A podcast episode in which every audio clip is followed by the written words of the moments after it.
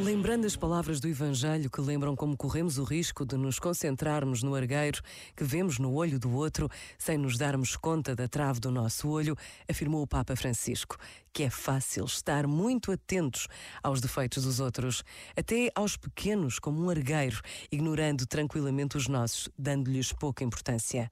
É verdade o que Jesus diz, encontramos sempre motivos para dar a culpa aos outros e para nos justificarmos a nós próprios.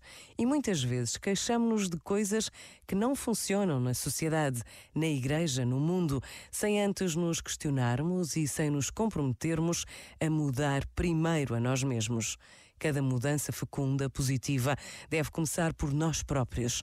Caso contrário, não haverá mudança. Este momento está disponível em podcast no site e na app.